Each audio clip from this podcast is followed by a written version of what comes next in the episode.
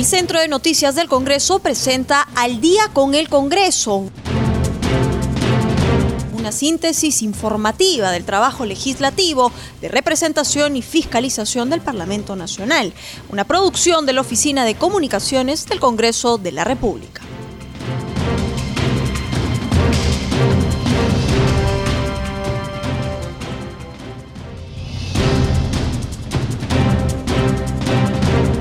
Buenas noches y bienvenidos al programa Al Día con el Congreso, un programa de CNC Radio del Congreso de la República que se transmite por las ondas de Radio Nacional. Mi nombre es Anaí Suceda y los estaré acompañando en esta hora informativa. Hoy es lunes 29 de junio, día festivo para todos los pescadores por la celebración de San Pedro y San Pablo.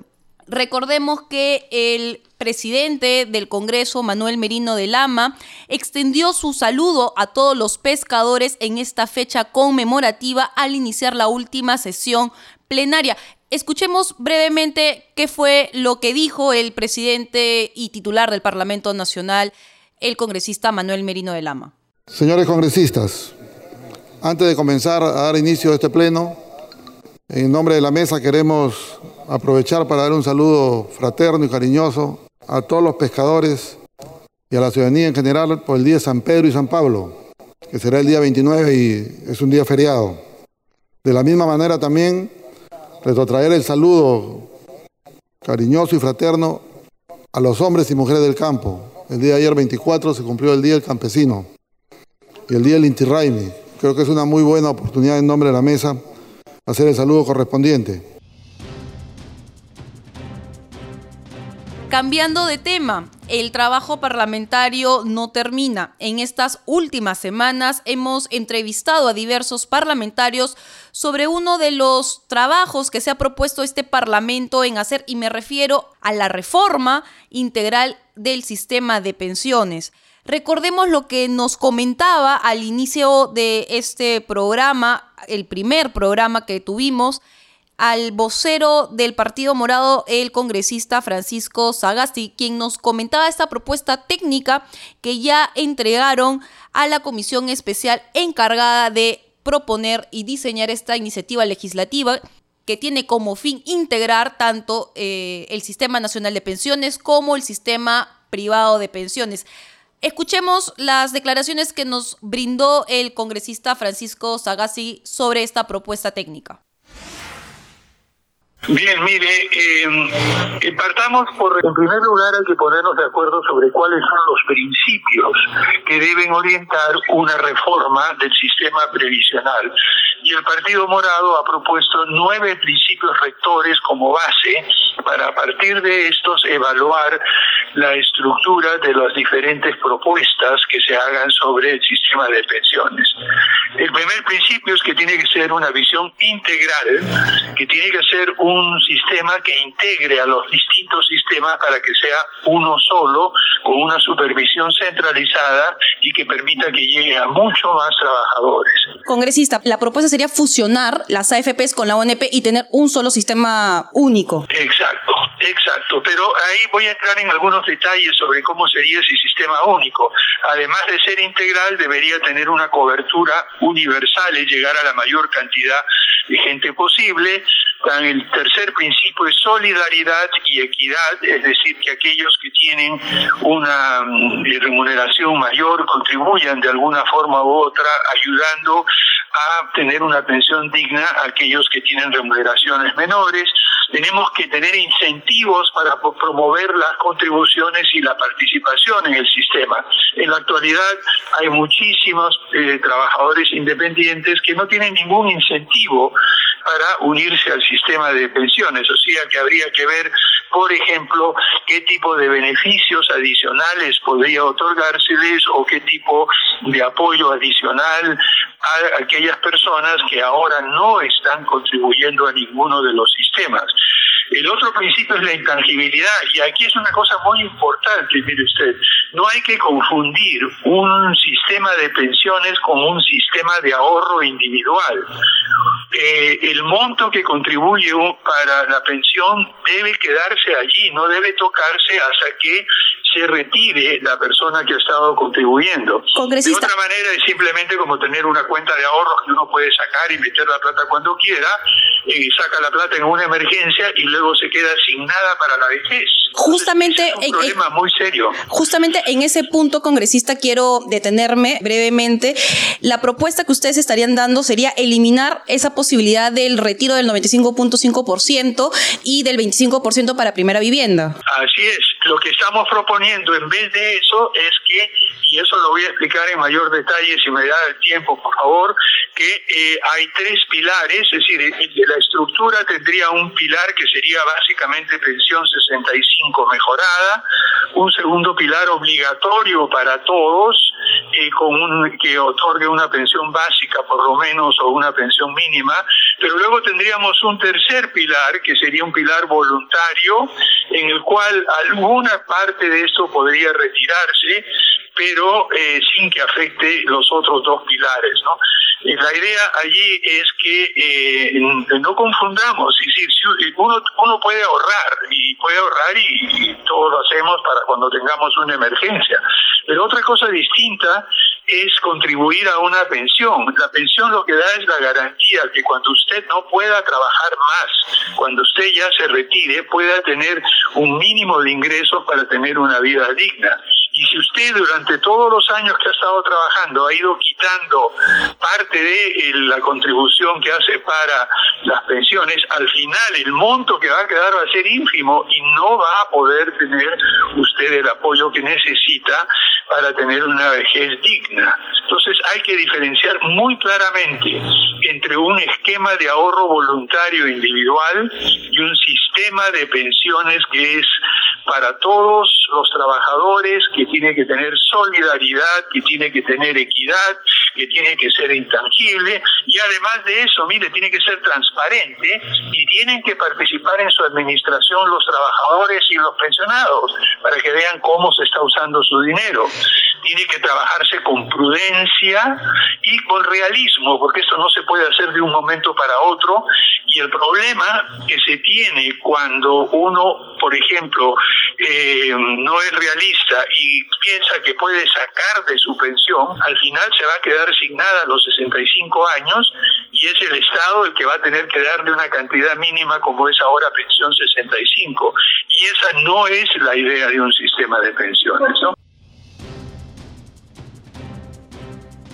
Y ahí teníamos parte de la entrevista al vocero del Partido Morado, quien nos comentaba que esta propuesta técnica también se basa en un sistema multipilar, donde el primer sistema o el primer pilar del sistema está enfocado a este programa de pensión 65, pero en una versión mejorada. Luego teníamos otros dos sistemas que podrían ser una mixtura entre la ONP y la FP y al final el tema del aporte voluntario para los trabajadores.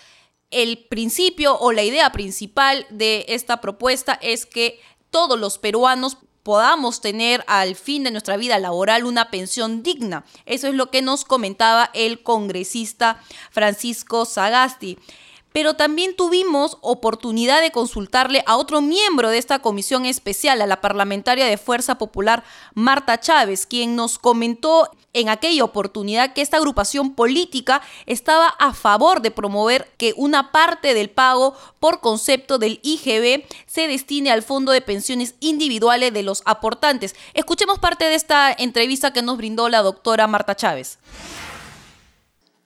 Sí, nosotros, por ejemplo, y es un tema que nosotros eh, eh, el año 2019 presentamos una iniciativa para que eh, un porcentaje del IGB sea destinado a crear un fondo eh, para todas las personas, formales o informales, cuando hacen alguna compra, eh, que esa, compra genera IGB, ese porcentaje que es el 18 19, 17% o 18% que cobra el Estado, uno o dos puntos se, se vuelquen a una cuenta individual de la persona que ha hecho la, la, compra y esto pueda servir no para darle una pensión total, pero para un fondo adicional. Y esa propuesta ha sido vista con muy buenos ojos por especialistas que estamos este, convocando a, a la comisión. Es una propuesta muy interesante. Ahora, eh, también hemos, hemos hecho la propuesta nosotros de que no es posible de que el, un sistema pensionario pues sea un sistema tan eh, oneroso para las personas. Es evidente que lo la ley lo ha permitido así, que el sistema de AFPs eh, ha sido mejor el sistema público, decididamente, porque hay una cuenta individual que se ha revaluado, y que es fácilmente identificable, por eso es que se ha podido devolver más prontamente a ellos hasta un porcentaje eh, del retiro del 25%, ¿no? Voluntariamente, si es que lo desearan los, los aportantes. Pero en el caso del sistema público no es posible, porque a partir del año 2009 sí hay información, pero hacia atrás no hay una información individualizada. Entonces, Ciertamente que el sistema de AFP que se creó hace 28 años ha sido positivo, pero también ha podido ser más positivo aún. Ya son 20 años de que el gobierno fujimorista acabó y sin embargo los sucesivos gobiernos no han hecho las reformas necesarias para que ese sistema se perfeccione. Entonces es necesario perfeccionar ese sistema, ponerlo como una alternativa. Nuestra constitución señala que deben haber alternativas, el sistema de pensiones público, privado o mixto. Eso es una garantía, ¿no? Pero tenemos que hacer que los sistemas de previsionales sean funcionales, es decir, cumplan su, su objetivo. No puede ser que, que un sistema subsista cuando le da a usted pensiones miserables que no le van a servir. ¿Para qué ha aportado usted? De repente, y como decían algunos especialistas de una universidad, la Universidad del Pacífico, hace dos años, ellos le señalaron, a veces es mejor otros medios de ahorro para el trabajador, como por ejemplo poder invertir en una casa, que estar pagando a un sistema de pensionario porque comprándose su casa van a tener mejor respaldo, mejor rendimiento. Todo eso tiene que analizarse. Entonces sí tenemos propuestas muy claras y estudios muy claros, ideas muy claras al respecto, pero esto, como dicen bien los especialistas, tiene que ser una reforma eh, que, que tenga sustento y que pueda ser sostenible en el tiempo, porque es una reforma que no es para, para primero, no va a rendir sus frutos hoy, pero es una reforma que tiene que sostenerse y aplicarse eh, en mediano o largo plazo. Entonces, esa es una tarea muy, muy muy de, de, fondo, de mucha responsabilidad, Anaís, que, que el Congreso eh, está asumiendo en el poco tiempo que, que tiene de gestión, ¿no? Mientras que la acción populista, el congresista Luis Roel Alba, también conversó con CNS Radio del Congreso y nos explicaba el proyecto de ley que promovió su despacho que busca que el pago de las comisiones que hace cada aportante a la AFP sea en concordancia con la rentabilidad obtenida por estas administradoras de pensiones para los fondos individuales de cada futuro pensionista. Pero escuchemos lo que nos dijo en aquella oportunidad el congresista Luis Roel Alba.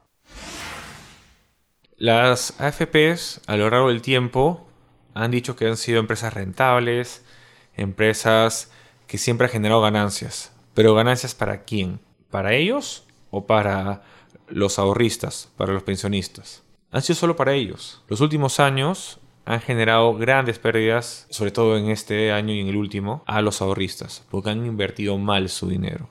No han generado rentabilidad o la rentabilidad esperada. Mi propuesta es de que si las empresas de AFPs no logran la rentabilidad de las pensiones de, los ciudadanos, no llegan a un mínimo de 3%, ellos no van a cobrar la comisión por mantenimiento del mismo, por el manejo del mismo. ¿Por qué? Porque las a pagar la comisión que maneja, que está dirigido a manejar y, administrar bien tu fondo, generar rentabilidad a tu fondo, si esa rentabilidad es cero o menos de cero. Entonces, pongámosles un mínimo de 3%. ¿Y por qué 3%?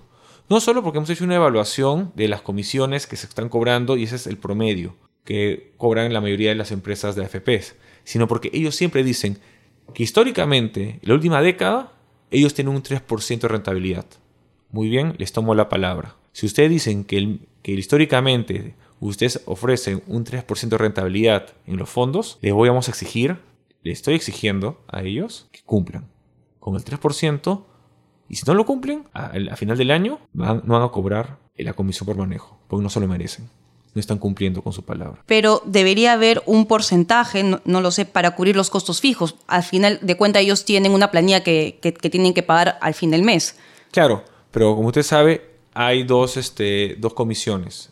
La comisión en la cual nosotros vamos a castigar es la comisión por la parte de administración del fondo, del manejo, porque ellos están administrando. Tú le estás pagando para que no dé rentabilidad en ese sentido. Y si ellos no lo cumplen, con ese 3% histórico que siempre nos dicen que ellos tienen.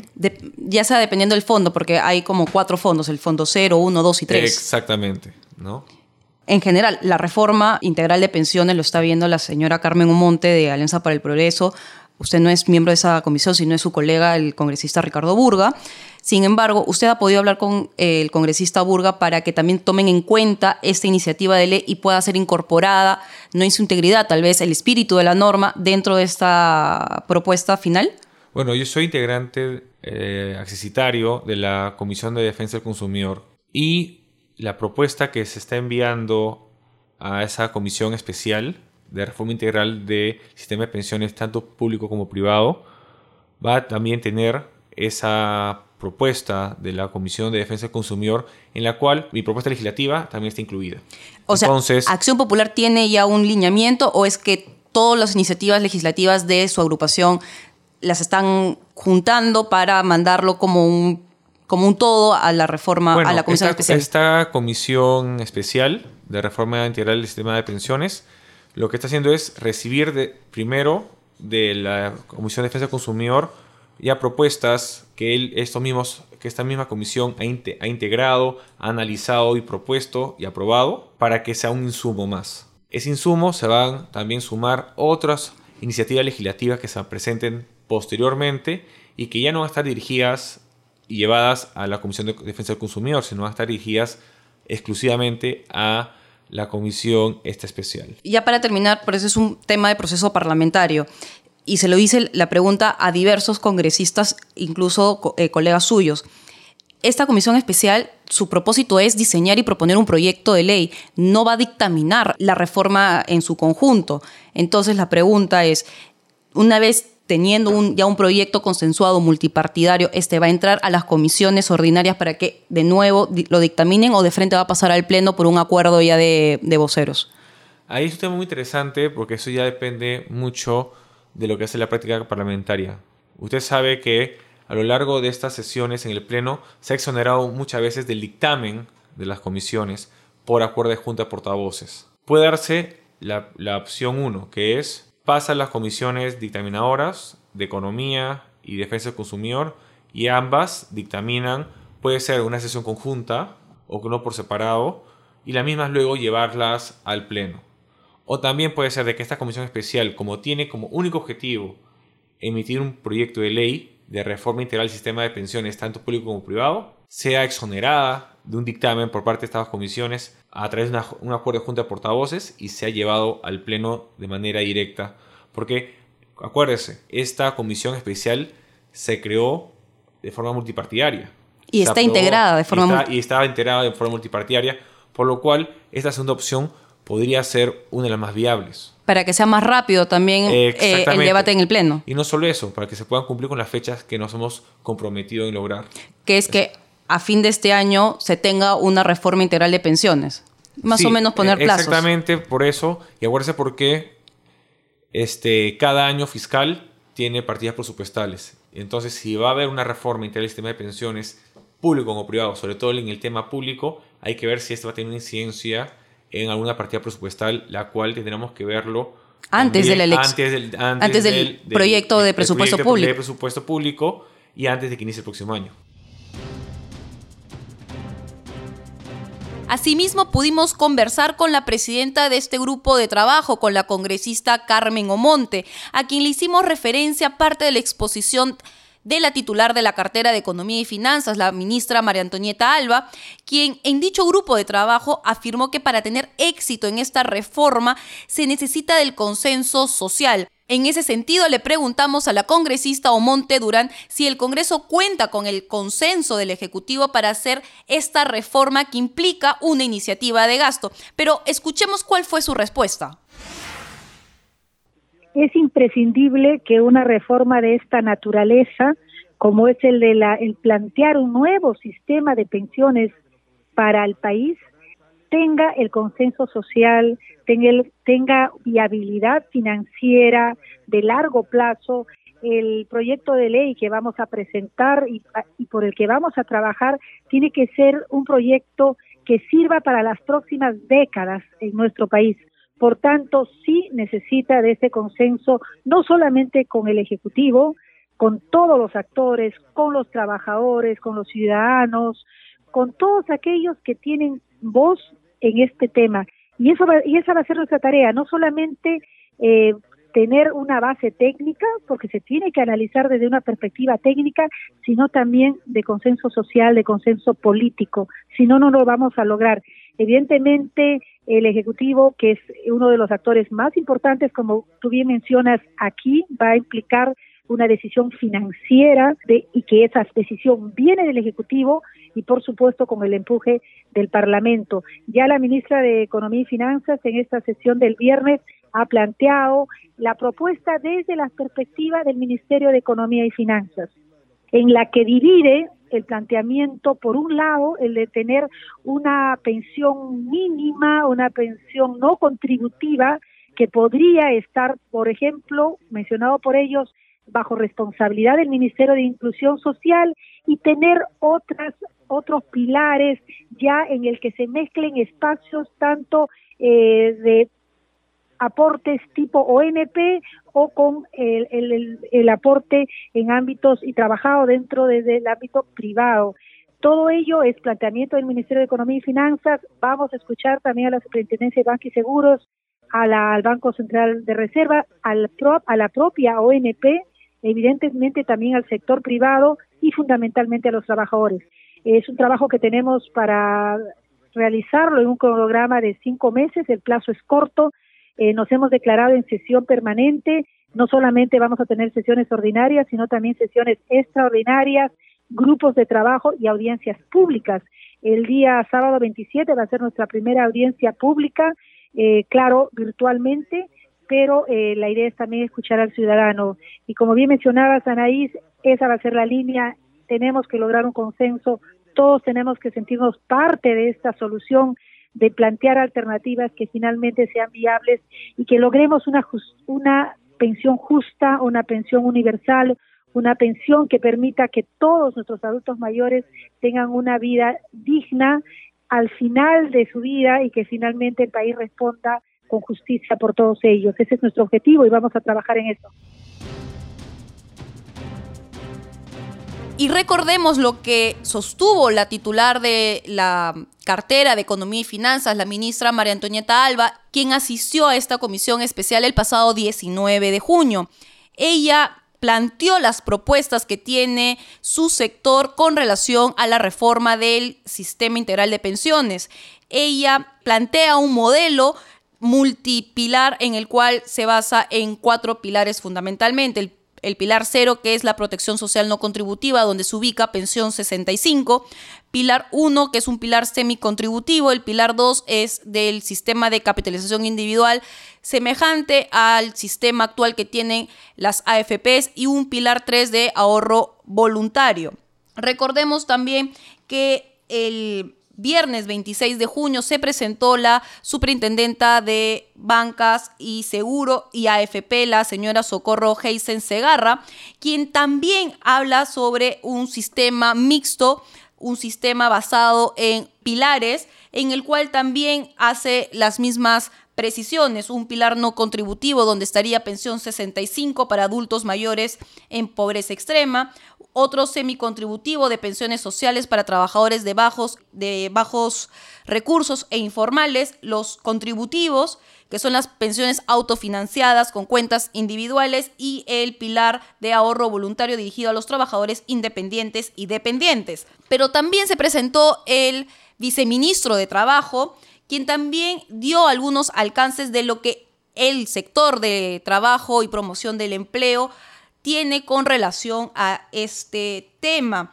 Y ellos afirman que el Ministerio de Trabajo propone continuar con Pensión 65, crear un sistema integrado de pensiones basado en la capitalización individual, establecer un esquema de pensiones dirigido hacia los independientes o trabajadores de bajos recursos solamente para añadir que la presidenta de esta comisión, Carmen Omonte, ya anunció que los próximos invitados serían el jefe de la Oficina Nacional de Pensiones de la ONP, el señor Víctor Hugo Montoya.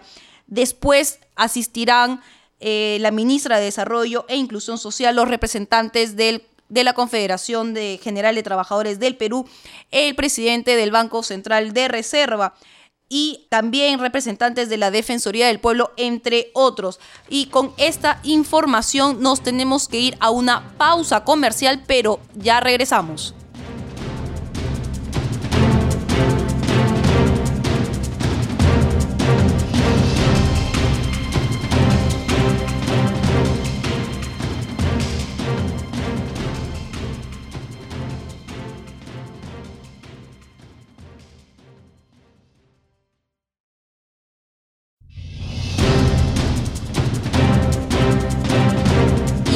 De regreso con el programa Al día con el Congreso. Recuerden que llegamos al Perú por las 70 frecuencias de Radio Nacional.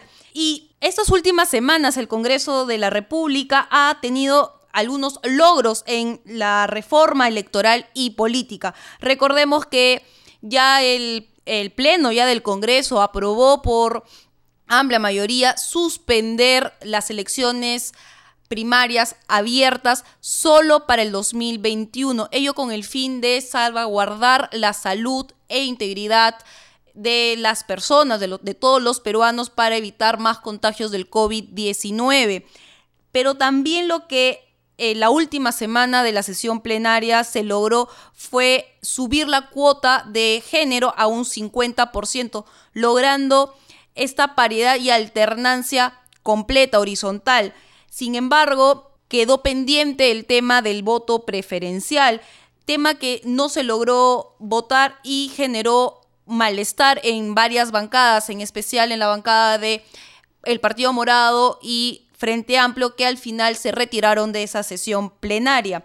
Hay que añadir además que el presidente del Congreso, Manuel Merino de Lama, en esa sesión, en la última sesión del pasado jueves, al iniciar la sesión plenaria, anunció la extensión de la legislatura hasta el 5 de julio, ello con el fin de otorgar más tiempo al trabajo en las comisiones. Escuchemos lo que comentó el presidente Manuel Merino de Lama al inicio de esa sesión plenaria.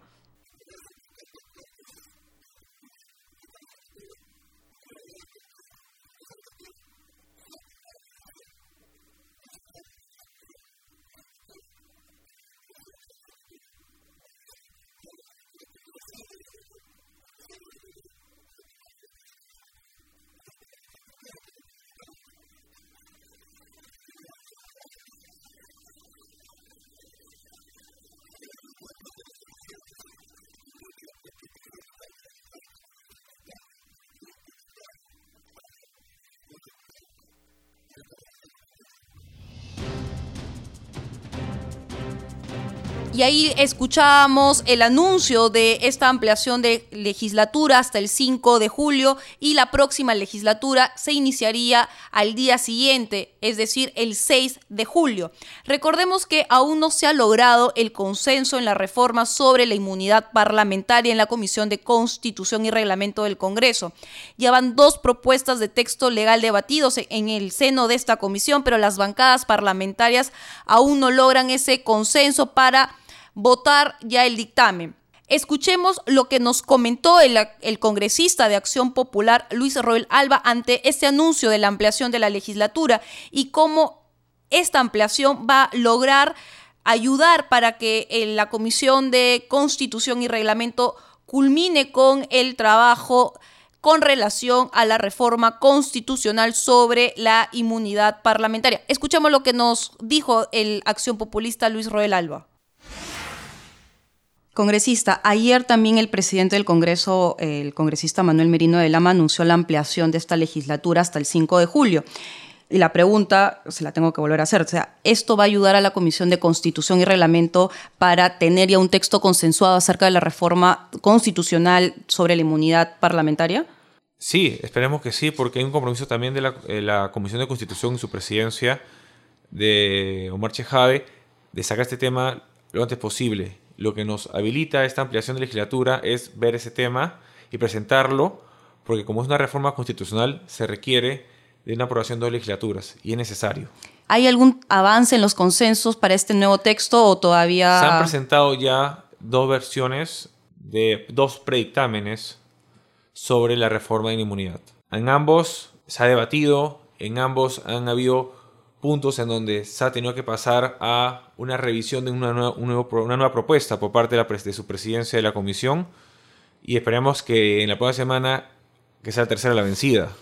No había ponernos de acuerdo en que si bien hay puntos extremos desde solo reformarlo eh, en forma muy pequeña, muy este, que se mantenga, por ejemplo, la inmunidad en el Congreso o la eliminación total, dos extremos totalmente opuestos, hasta un punto intermedio de que, bueno, la inmunidad se reduce solo a las funciones parlamentarias y frente a una solicitud de pedido de inmunidad sea un órgano externo quien se encargue de levantarla. Hay varias propuestas, desde que fuera el Tribunal Constitucional, el Poder Judicial y la misma Junta Nacional de Justicia. Sí, justamente el Congreso disuelto había aprobado en una primera legislatura que sea el Tribunal Constitucional que haga ese levantamiento. Ahora es la Junta Nacional de Justicia. Hay eh, dentro de esta nueva comisión, ¿hay algún punto en consenso? ¿Quién puede ser quien haga ese levantamiento? ¿O todavía están en conversaciones para ver qué institución va a ser la, más idónea? Como hemos eh, debatido, aparentemente hay muchas opciones. Como le dije, dos extremos contrapuestos. Desde la eliminación total hasta que solo se reduzca la misma, pero que la inmunidad y su levantamiento se quede en, el, Congreso de la República. En el interín tenemos la opción de que fuera el Tribunal eh, Constitucional, que es la propuesta del Poder Ejecutivo en su momento, la segunda, que es el Poder Judicial, y la tercera, la Junta de Justicia. Hay cinco versiones, hay que ponernos de acuerdo, esperemos que en el siguiente debate podamos lograr ya un punto medio. El consenso que... El consenso que estamos buscando, porque ya van dos predictámenes, este sería un tercero, y sobre ese ya tendríamos que tener resultados. Bueno, es como lo que pasó con el tema de paridad de alternancia. También a la tercera fue la vencida con el, con el texto ya consensuado por todos los miembros integrantes de, de la Comisión de Constitución. Eso es lo que la ciudadanía también espera, o sea, que los miembros una, lleguen a un consenso. Buscar consensos y tener resultados lo más pronto posible.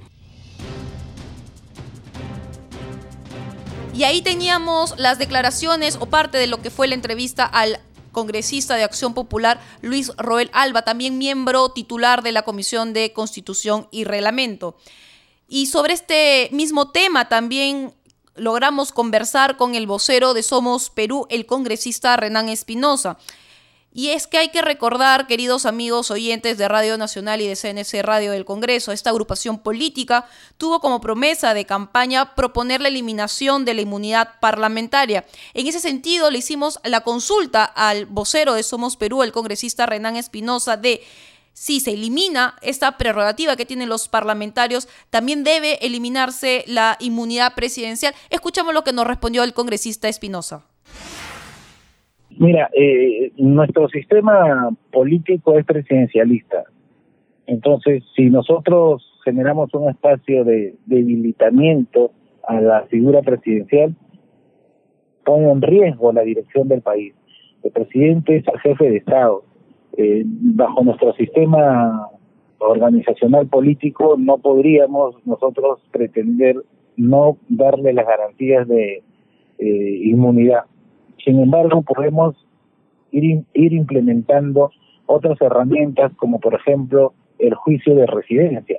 Si bien es cierto, un presidente es intocable durante los cinco años que ejerce el gobierno, pero el juicio de residencia eh, obligaría que ese presidente, una vez concluido su mandato, tenga una especie de impedimento de salida del país hasta que no se rinda cuenta de toda su gestión y que tanto de la manera, desde el punto de vista político que le corresponde al Congreso, alguna investigación administrativa, si es que correspondiese, o penal o civil, pueda afrontarlo y dar cuenta de ello. Eso es lo, primero. Lo segundo, respecto a la inmunidad parlamentaria, la verdad es que ambas posiciones tienen mucho de razón, pero la realidad última del Congreso disuelto nos ha mostrado un deterioro en el uso de la inmunidad que le es otorgada al Congreso y por ende a sus integrantes, eh, lo han usado de una manera muy nefasta y además está a repetir todos los casos vergonzosos que, hemos visto, la han deteriorado de tal manera que hoy, eh, en este último proceso electoral, el, compromiso con la población fue eliminar esto. Y, y, ocurre también por otros factores. Cuando un congresista tiene muchas prerrogativas, muchas cosas, como cualquier ser humano, se le empieza a nublar un poco la mente y, y pierde la conexión con la población. Obviamente eso dependerá de cada quien y la población pasará factura en el momento que corresponda desde el punto de vista político electoral. Pero lo real es que lo desconecta. Y, y, lo desconecta desde, desde lo más simplón de que estás rodeado con policías que te cuidan, que no sé de qué te cuidan, y lo digo porque yo desde el primer momento he renunciado a cualquier tipo de protección policial, tienes mm, los que les toca vehículos públicos, tienen sus vehículos públicos, en fin, cosas como estos, gastos de instalación, en fin, ese tipo de cosas lo, alejan de la, de la ciudadanía. La, la inmunidad es otro elemento que los convierte frente a los ojos de los ciudadanos como alguien intocable. ¿no? Entonces se desfigura la protección legítima de eh, que debe tener un parlamentario para que pueda fiscalizar, se desfigura porque lo convierten en intocable y hemos visto casos de gente, hablo de congresistas, ex congresistas, eh, en, actitudes prepotentes, difamatorias, groseras, ebrios, haciendo lo que quieren en aras de la inmunidad que son intocables. Por eso es que creemos que debemos eliminarla de manera total la inmunidad parlamentaria. También pudimos conversar con otro miembro titular de la Comisión de Constitución y Reglamento, el parlamentario de Fuerza Popular Carlos Mesías, a quien también le hicimos la misma consulta de cuál era la postura política de Fuerza Popular con relación a la eliminación o a la modificación o regulación de la inmunidad parlamentaria. Escuchemos lo que nos contestó el congresista Carlos Mesías. La posición de Fuerza Popular es no eliminar la inmunidad parlamentaria, sino modificarla. Y modificarla en el sentido de establecer ciertos parámetros que impidan lo que ha sucedido en anteriores congresos donde se demoraba mucho la tramitación de los pedidos de procesamiento penal de algunos congresistas. Entonces, lo que nosotros proponemos es que se permita al Congreso ser el que decida el o no el levantamiento de la inmunidad, pero dándole al Congreso 30 días para que tome la decisión. Si en esos 30 días el Congreso no toma la decisión, entonces la ley estaría señalando que el Congreso daría por levantada la inmunidad, o sea, hablaríamos de un silencio positivo con lo cual estaría salvado el problema. Sin embargo, ayer y hoy en el Congreso, en la Comisión de Constitución, el debate ha continuado porque el tema es muy complejo, ya que algunos congresistas, como los del FREPAD, por ejemplo, piden la eliminación total. Otros, como el Partido Morado, creen que debe ser o la Junta Nacional de Justicia o la Corte Suprema de la República quienes levanten la inmunidad. Y otros grupos también están en la idea de que debe ser eliminada por completo. Entonces es un tema técnico y a la vez con muchas consecuencias políticas que no hace posible que lleguemos a una conclusión o armonización rápida, sino que esto va a tomar un poco de tiempo, pero la ciudadanía puede estar completamente convencida que lo que salga de la Comisión de Constitución va a ser un texto satisfactorio en la medida de que la inmunidad parlamentaria no se convierta en impunidad ni en blindaje para aquellos congresistas que puedan cometer algún tipo de delito, ¿no? Sí, ayer justamente hemos conversado con uno de los miembros consultivos de la Comisión de Constitución, el doctor César Delgado Gembes, quien nos confirmaba que gran parte de esta controversia por el levantamiento de esta prerrogativa que cuentan los parlamentarios se ve una falta de coordinación o una falta de buena comunicación entre el Poder Judicial quien solicita el levantamiento de la inmunidad para procesar o arrestar en cumplimiento de una sentencia o de delito de flagrancia, y el Congreso quien analiza este pedido. En ese sentido, ¿no sería, procesalmente hablando, más rápido que ambos titulares de estos poderes del Estado puedan coordinar y establecer un mecanismo que permite el levantamiento de la inmunidad parlamentaria o es necesario seguir con una reforma constitucional como lo están planteando desde la Comisión de Constitución? Mire, eso que usted señala es muy cierto. Y parte de la descoordinación que a veces se da entre el poder legislativo y el poder judicial es que muchas veces el poder legislativo rechaza los pedidos de levantamiento de inmunidad porque el expediente no viene con las pruebas, porque el expediente viene incompleto, le faltan folios y claro, ahí eh, la Corte Suprema dice, yo he pedido el levantamiento de la inmunidad y el Parlamento no me la ha dado. Bueno, pero lo has pedido mal, pues. Y ahí efectivamente falta un nivel de coordinación. Eh, ese es parte del problema, sí, pero el meollo del asunto está aquí, si es que eh, los parlamentarios debemos o no gozar de la inmunidad parlamentaria. A simple vista, el sentido común pareciera decir que los parlamentarios no deberían tener esta prerrogativa. Pero lo que sucede es que el poder legislativo, el Parlamento es un poder del Estado, que tiene como finalidad hacer un contrapeso al poder ejecutivo, que es una institución que maneja más de, de 100 mil millones de soles al año. Y ese presupuesto puede ser eh, objeto de corrupción. Y entonces, ¿quién va a fiscalizar? Además de la Contraloría General de la República, quien debe fiscalizar es el Parlamento. Y para que el Parlamento pueda fiscalizar, tiene que tener las herramientas suficientes para poder hacerlo con eficacia y sin ningún tipo de presión. Y para que no exista esa presión por parte del Ejecutivo, al que hay que legislar cómo gasta la plata, la inmunidad parlamentaria juega un rol importante. Si no, el parlamentario que fiscaliza puede verse, digamos, de la noche a la mañana, procesado, investigado, a través de una denuncia penal artificialmente inventada. Y cambiando de tema, el jueves 25 de junio, casi al término de la sesión plenaria, se supo que tres bancadas promovieron cuatro mociones de interpelación contra los titulares de Economía, Salud, Educación e Inclusión Social. Ya en conferencia de prensa en horas de la mañana del día viernes, el vocero de Frente Amplio, el congresista Lenin Checo, uno de los promotores de estas mociones, sostuvo que este es un mecanismo que asiste a la población. En esa medida agregó que como los parlamentarios representan al pueblo, el Ejecutivo debe responder sobre el manejo de la economía, la salud y las vidas de las personas en este estado de emergencia. En esa misma conferencia de prensa, el vocero de UPP también promotor de estas mociones de interpelación, el congresista José Vega Antonio, sostuvo que el Ejecutivo debe dar muestras de autocrítica y debe responder sobre las acciones adoptadas. Pero escuchemos qué es lo que dijo exactamente el vocero de Unión por el Perú.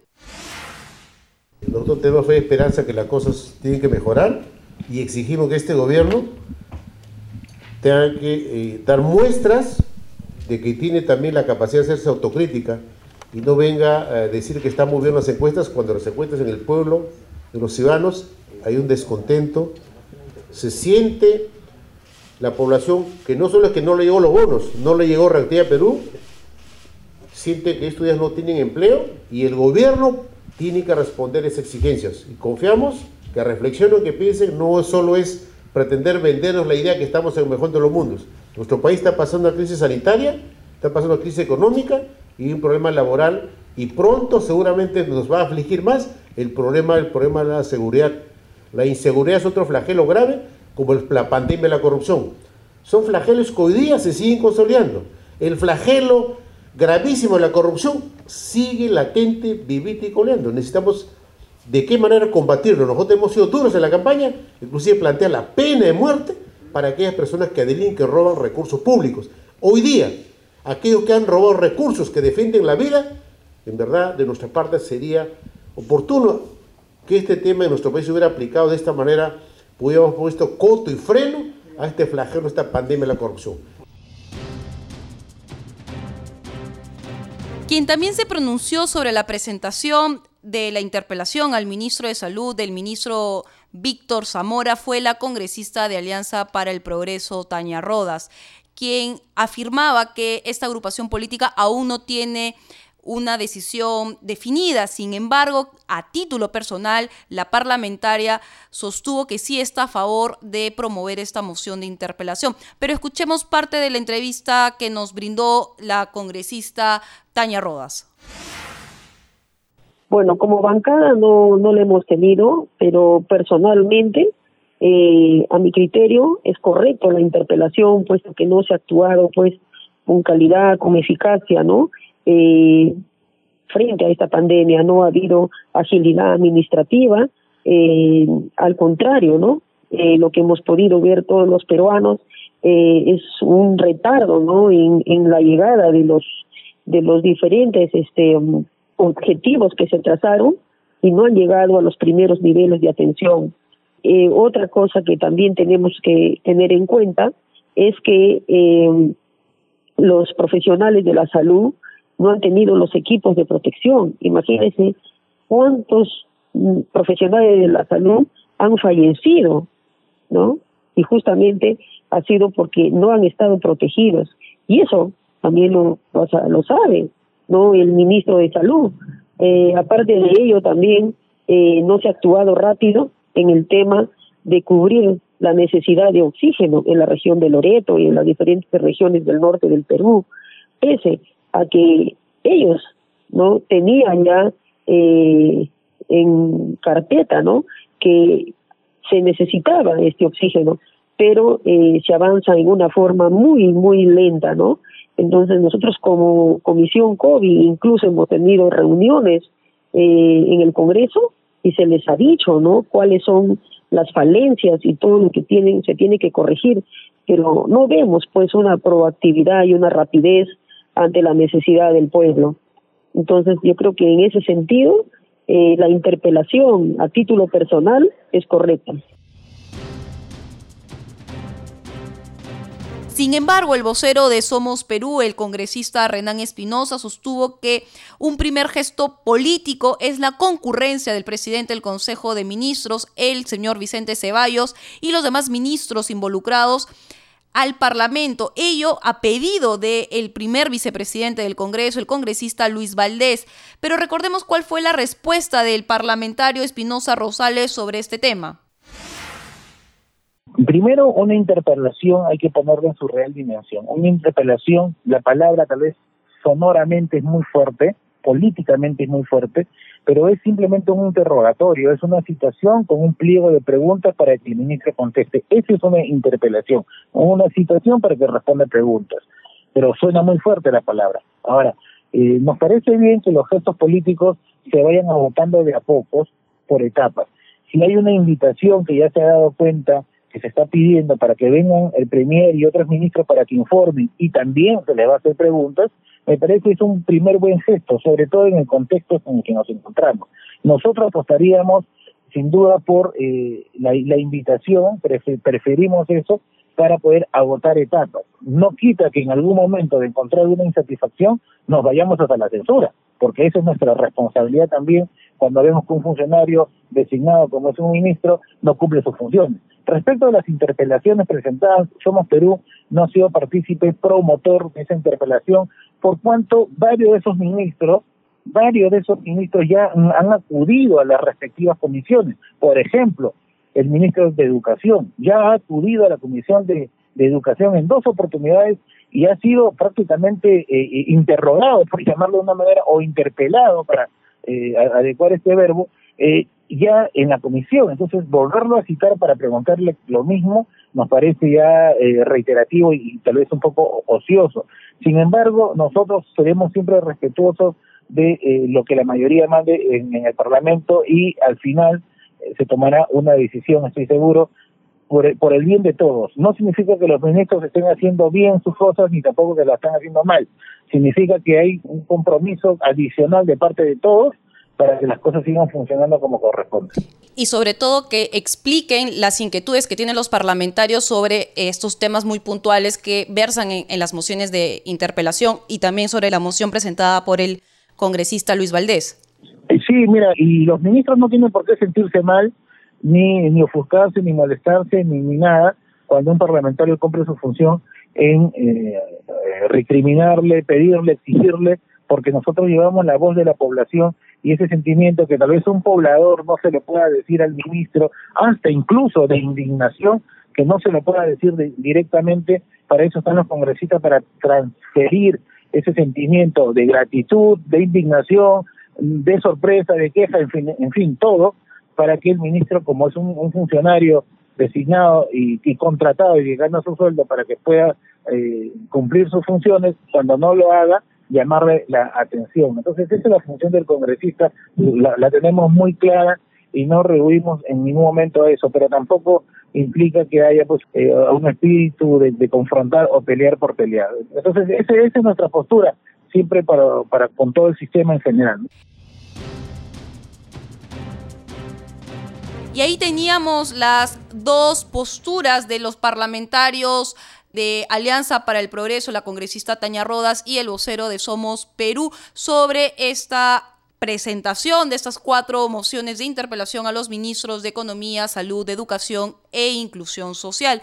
Pero recuerden, amigos de Radio Nacional y de CNS Radio del Congreso, que el artículo 83 del reglamento del Congreso dice que en la sesión del Pleno debe darse cuenta del ingreso de estas mociones hecho que aún no ha pasado, pero que según el propio reglamento se tiene que hacer en la próxima sesión, dado que tiene preferencia en el orden del día. Una vez dado cuenta de estas mociones, en la sesión subsiguiente se tiene que poner a admisión de trámite estas mociones para ver si se interpela o no a estos cuatro ministros.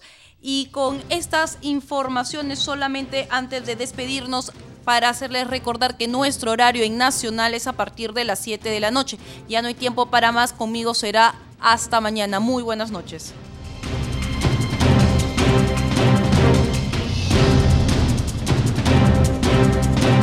El Centro de Noticias de Congreso presentó al día con el Congreso